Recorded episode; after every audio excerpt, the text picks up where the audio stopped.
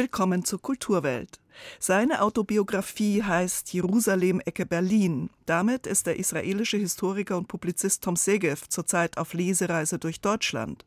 Aber er muss immer über die Gegenwart in Israel sprechen, auch bei uns.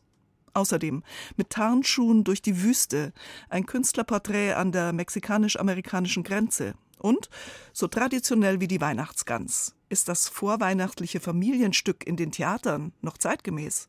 Ein Blick auf bayerische Bühnen. Kultur am Morgen auf Bayern 2. Heute mit Barbara Knopf. Dolly Parton ist die Queen of Country. 100 Millionen verkaufte Alben, 10 Grammys, seit 1999 aufgenommen in die Country Music Hall of Fame und vor einem Jahr in die Rock'n'Roll Hall of Fame. Und so legt Dolly Parton jetzt mit 77 ein Rockalbum vor, Rockstar. Dafür hat sie Coversongs von anderen Hall of Fame Verewigten ausgesucht, wie Debbie Harris, Sting und Elton John. Und sie singt sie mit ihnen im Duett. Absagen gab's nur von Robert Plant und Mick Jagger. Aber er hat zugesagt. Paul McCartney zusammen mit Ringo Starr und sein Lied abgetreten, Let It Be.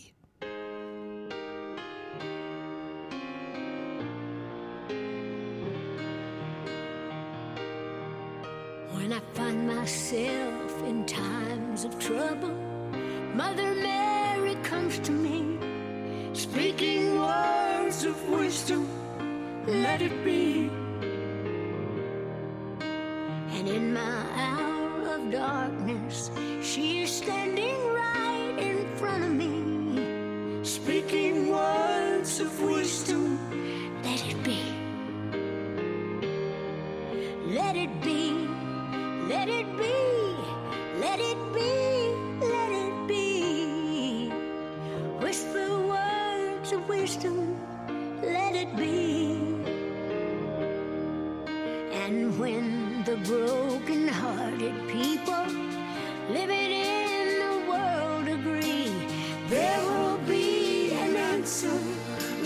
be. For though they may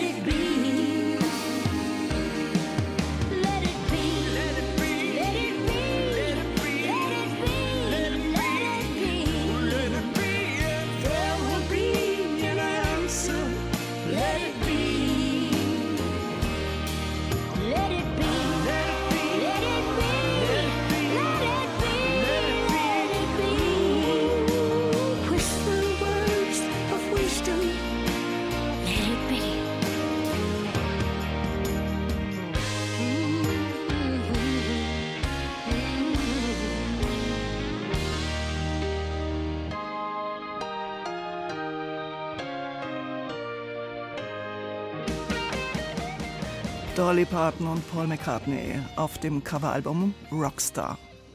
Jerusalem, Ecke Berlin ist ein Titel, der Assoziationen freisetzt, zweier sich verbindender Welten, ein friedliches, fast utopisches Bild.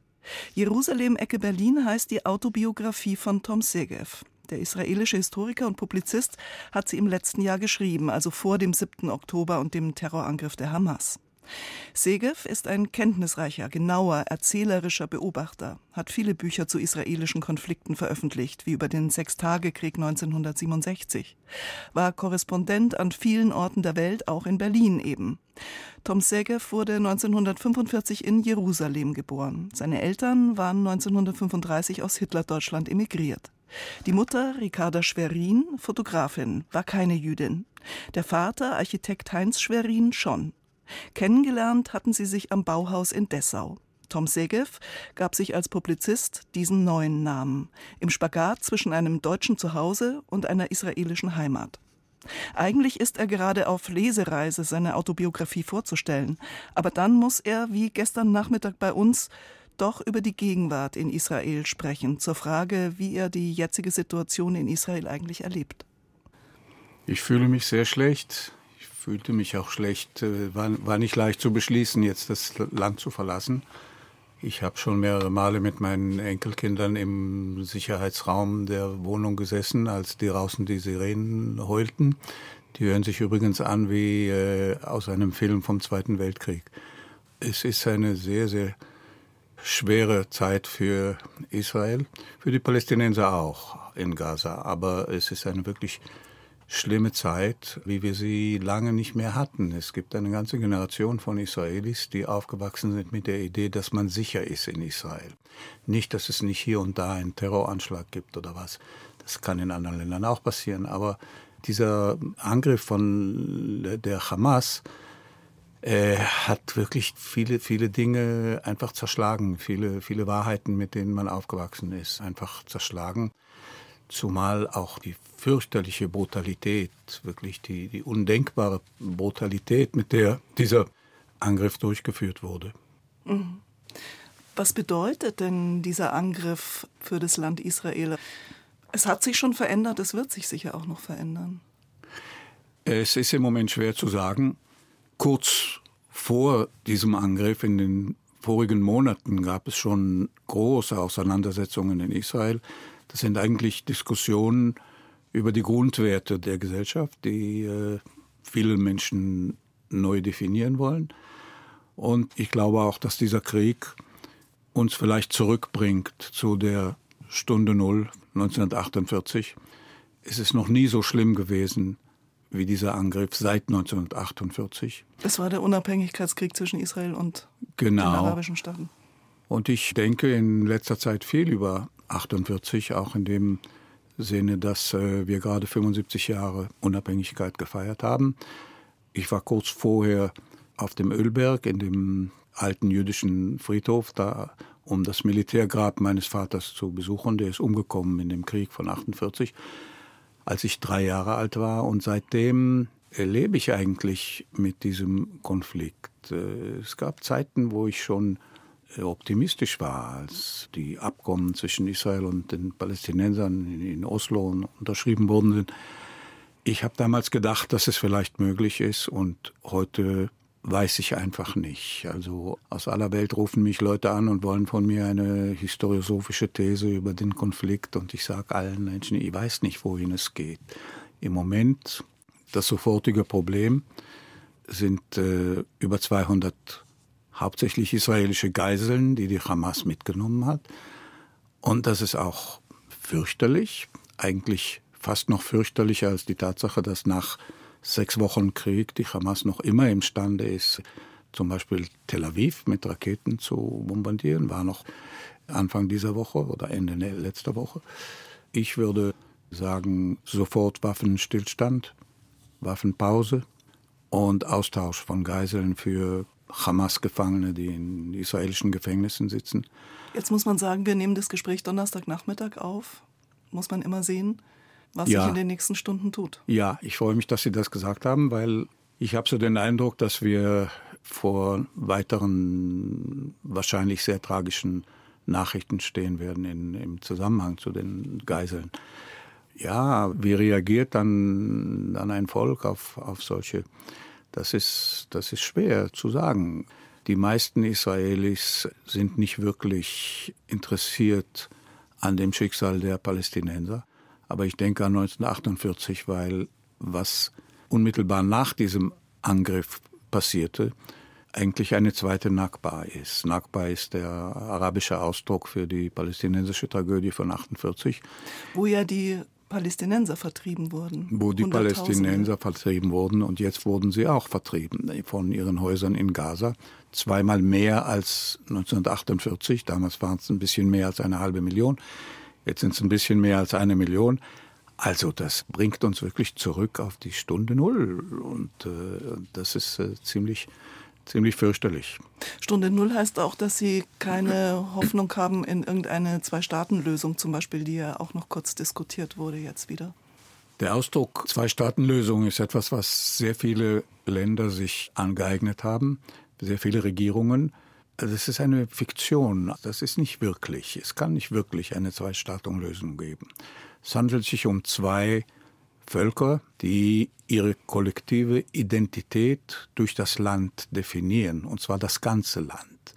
Und jeder Kompromiss würde bedeuten, dass sie Teile ihrer Identität aufgeben müssten. Und wir sind offenkundig noch nicht reif genug. Ich denke manchmal, vielleicht haben wir noch nicht genug gelitten, beide Seiten, bis wir neu denken können. Aber ich weiß es wirklich nicht.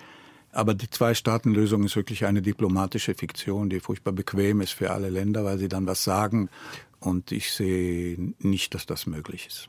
Das Paradoxe jetzt ist ja, dass in diesem endlosen Auskonflikt momentan die Stimmung ja sich sehr gegen Israel eigentlich wendet, trotz dieses schrecklichen Hamas-Angriffes. Also man spricht vom Genozid an den Palästinensern und in Deutschland ja. beispielsweise, auch in anderen Ländern, ist ein Anstieg des Antisemitismus deutlich zu bemerken. Ich bin nicht sicher, dass das wirklich so ist, wie Sie das beschreiben. Es kommt darauf an, mit wem man spricht und wo man ist. In Washington war diese Woche eine Pro-Israel-Demonstration, wo 300.000 Menschen teilgenommen haben. Man muss sehr genau hinsehen, wo ist es Kritik, legitime Kritik an Israel. Auch eine pro-palästinensische Demonstration ist meiner Meinung nach legitim, wenn sie nicht pro-Hamas ist. Aber die meisten Palästinenser sind ja nicht Hamas. Wenn es wirklich dazu führt, dass dieser Krieg die Hamas dazu bringt, dass sie nichts mehr zu sagen hat in Gaza, dann können zwei Millionen Palästinenser, die in Gaza leben, nur glücklich sein. Die leiden unter dem Hamas äh, nicht weniger als Israel. Gibt es eigentlich in Israel viel Kritik an der israelischen Regierung? Zu Kriegszeiten weniger, aber in dem Fall ja, weil niemand verstehen kann, wie das möglich sein konnte, dass die Hamas einen solchen Angriff äh, übt auf israelische Kibbuzim. Es gibt eine Generation von Israelis, die aufgewachsen sind mit der Idee, dass man sicher ist in Israel. Es gibt die große Mauer, die man da gebaut hat zwischen Israel und Gaza. Die hat Milliarden von Euros gekostet. Kommt der Hamasnik mit einem kleinen Bulldozer und fährt einfach durch. Oder die Kinder in Gaza schicken äh, Sprengstoff mit Luftballons einfach drüber. Also das ist schon, die ganze Selbstsicherheit ist dadurch erschüttert.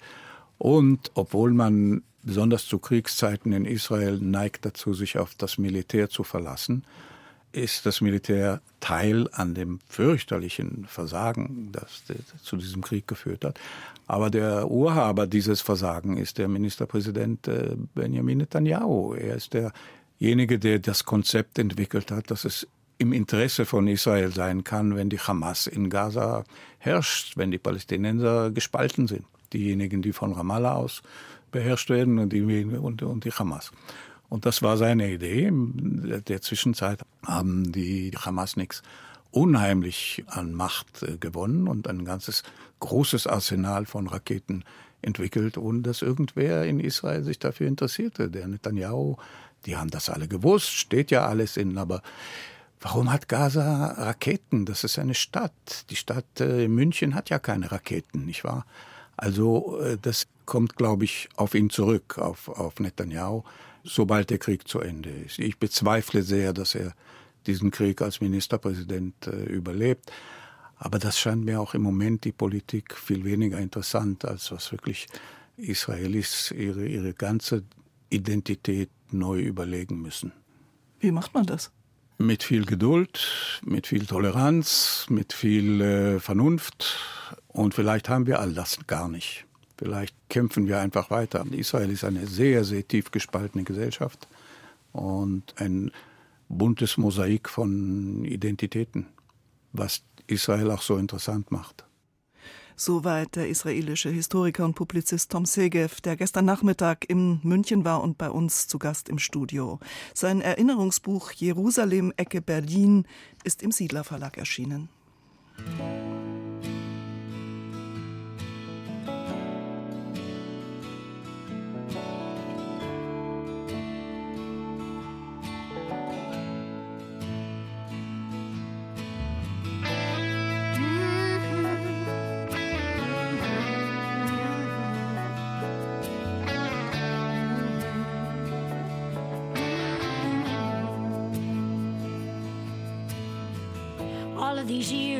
Life is still just trying to get up that great big hill of hope for a destination. I realized quickly when I knew I should that the world was made up of this brotherhood of man. For whatever that means. And so I cry sometimes when I'm lying in bed just to get it all out what's in my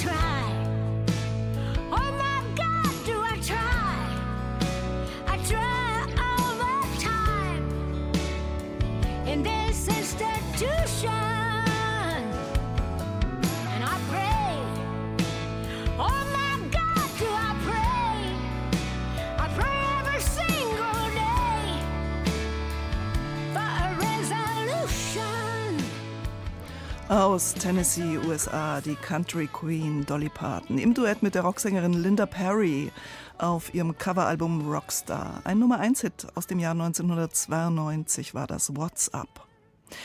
Über 3000 Kilometer lang ist die Grenze zwischen Mexiko und den Vereinigten Staaten. Donald Trump wollte hier eine Mauer errichten, für die Mexiko zahlen sollte.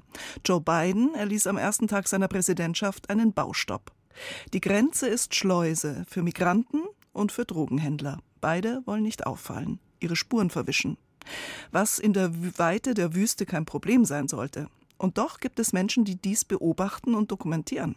Ein Künstler zum Beispiel. Ronja Dietrich hat Miguel Fernando de Castro in seiner Heimatstadt Alta getroffen, einem Kaff, dem letzten Ort vor der Grenze, mitten im Niemandsland. Hier ein Auszug aus ihrer Radioreportage, die morgen um 13.05 Uhr im Radiofeature auf Bayern 2 läuft. Mexico City. Der Unterschied zwischen Leben und Tod, er beginnt hier mit einem dünnen Faden. Die Nadel einer Nähmaschine sticht ihn um zwei Lagen Stoff, die die Umrisse eines Fußes haben. Die obere aus militärischem Tarnstoff, die Unterseite aus weichem Teppich. Die Schuhe, die hier entstehen, werden nur ein einziges Mal zum Einsatz kommen. An den Füßen von Migranten auf ihrem Marsch durch die mexikanische Wüste in die USA. Denn ihre Sohle hinterlässt keine Spuren im Sand. Die Schuhe heißen Alparagatas. Der Künstler Miguel Fernando de Castro lässt sie hier als Performance nähen. Sie entstehen sonst nur in geheimen Nähstuben. In einer Kleinstadt an der Grenze zu den USA, seiner Heimat. Ich will sie sehen und schreibe ihm. Welcome to fly 1322 destination Hermosillo City. Zwei Wochen später fliege ich Richtung Wüste, an die Grenze zu den USA, mitten ins Gebiet der Narcos. Heimat der Drogenhändler, der Schleuser, der Skorpione. Ich treffe den Künstler Miguel an seinem Haus, von dem man nahtlos in die weite Fläche der offenen Halbwüste blickt. Saguaro-Kakteen recken ihre Arme Richtung Sonne. Eine raue, schroffe, brutale Schönheit. Miguel setzt sich in seinen Foto- und Videoarbeiten mit den Fragen auseinander, die dieser Ort aufwirft. Was mich interessiert, sind die Schatten, von denen wir hier in der Wüste umgeben sind. Auch ganz visuell. Sie verraten dich. Wenn man im Sand Fußspuren sieht, dann nur wegen ihrer Schatten, die sie vom Boden abheben. Wenn die Sonne von ganz oben drauf scheint, bleiben sie unsichtbar. Und so ist das auch mit der Migration. Sie findet im Schatten statt. Wir schauen uns Miguels Arbeiten an, die er international ausstellt. Fotografien, die oft einen Moment zeigen, nachdem etwas passiert ist oder zuvor. Eine halb zerrissene Tarnkappe, die einsam an einem Kaktus hängt.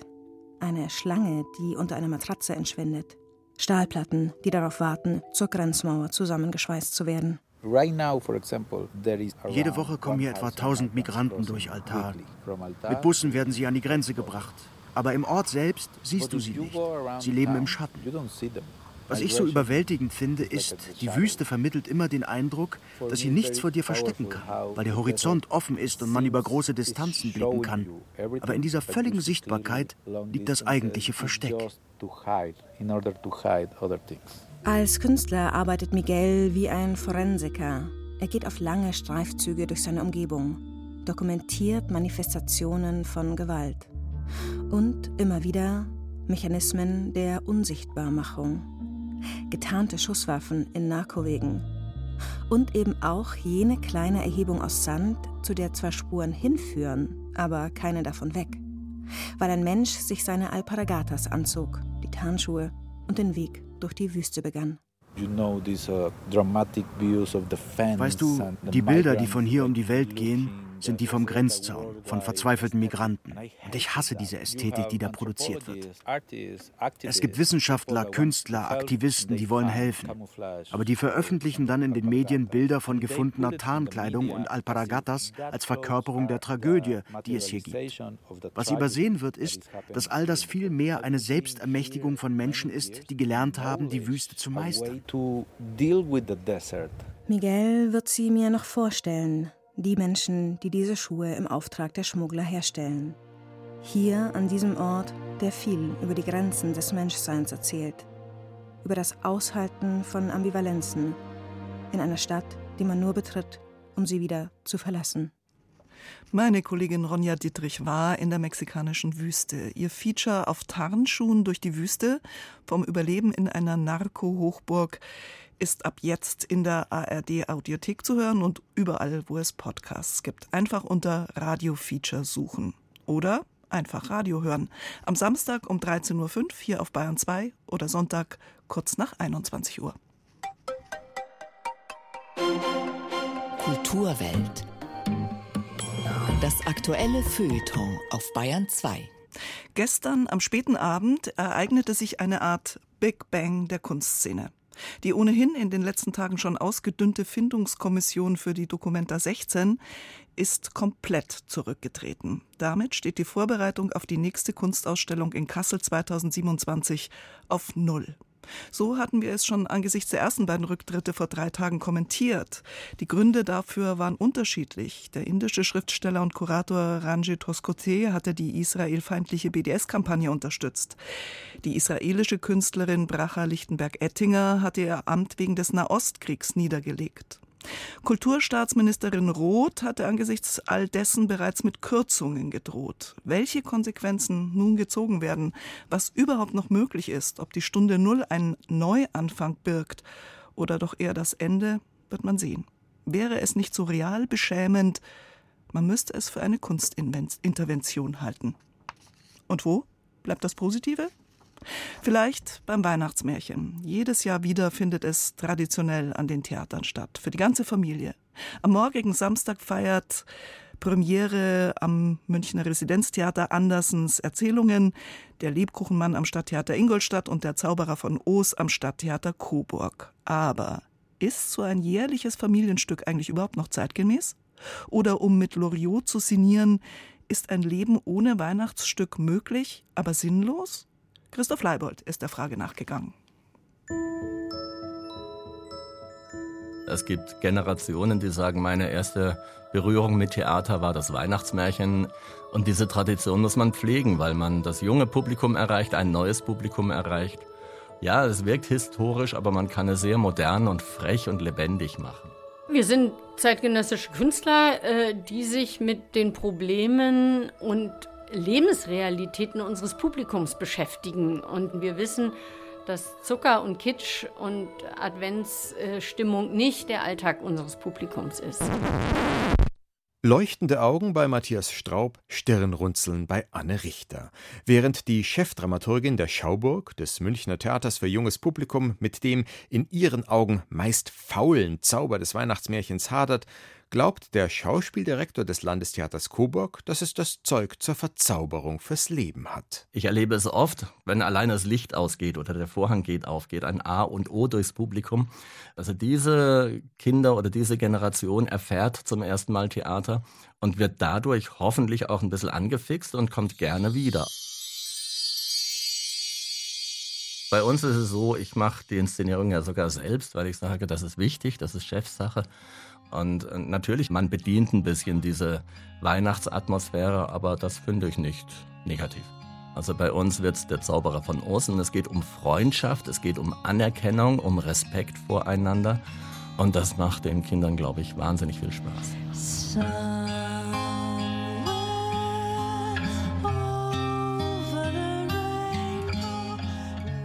Während sich in Coburg also das Mädchen Dorothy auf den Weg zum Zauberer von Oz macht, spielen in Augsburg auf der Bühne bereits seit ein paar Wochen Max und Moritz ihre Streiche, finden sich in Erlangen demnächst die Bremer Stadtmusikanten zusammen und wird in Regensburg das doppelte Lottchen für Verwechslungskomik sorgen.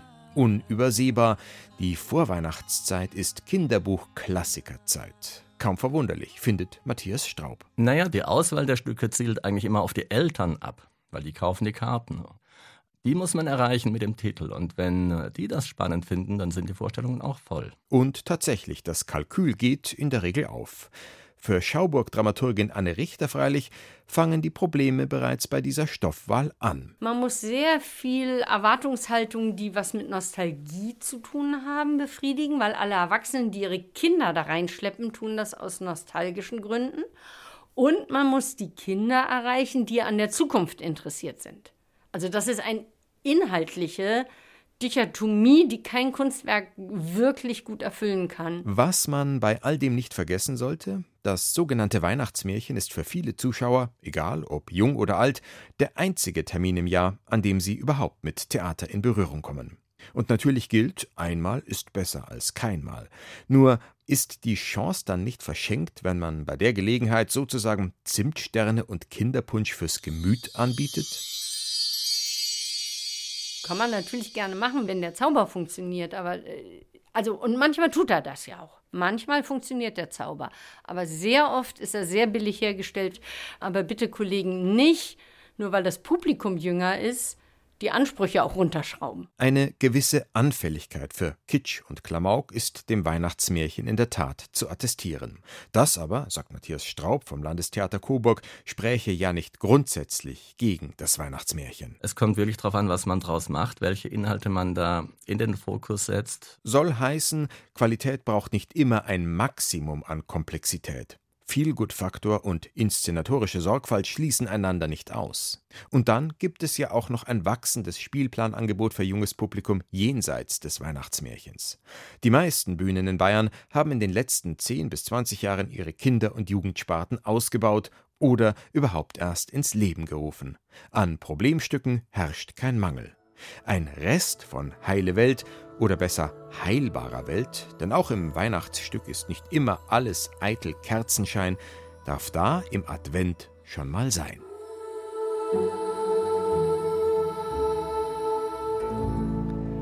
Manchmal braucht man den Zauber, wie es bayerische Bühnen mit dem Märchenstück halten. Und Barbara Knopf sagt Ciao in der Kulturwelt. Ihnen ein schönes Wochenende.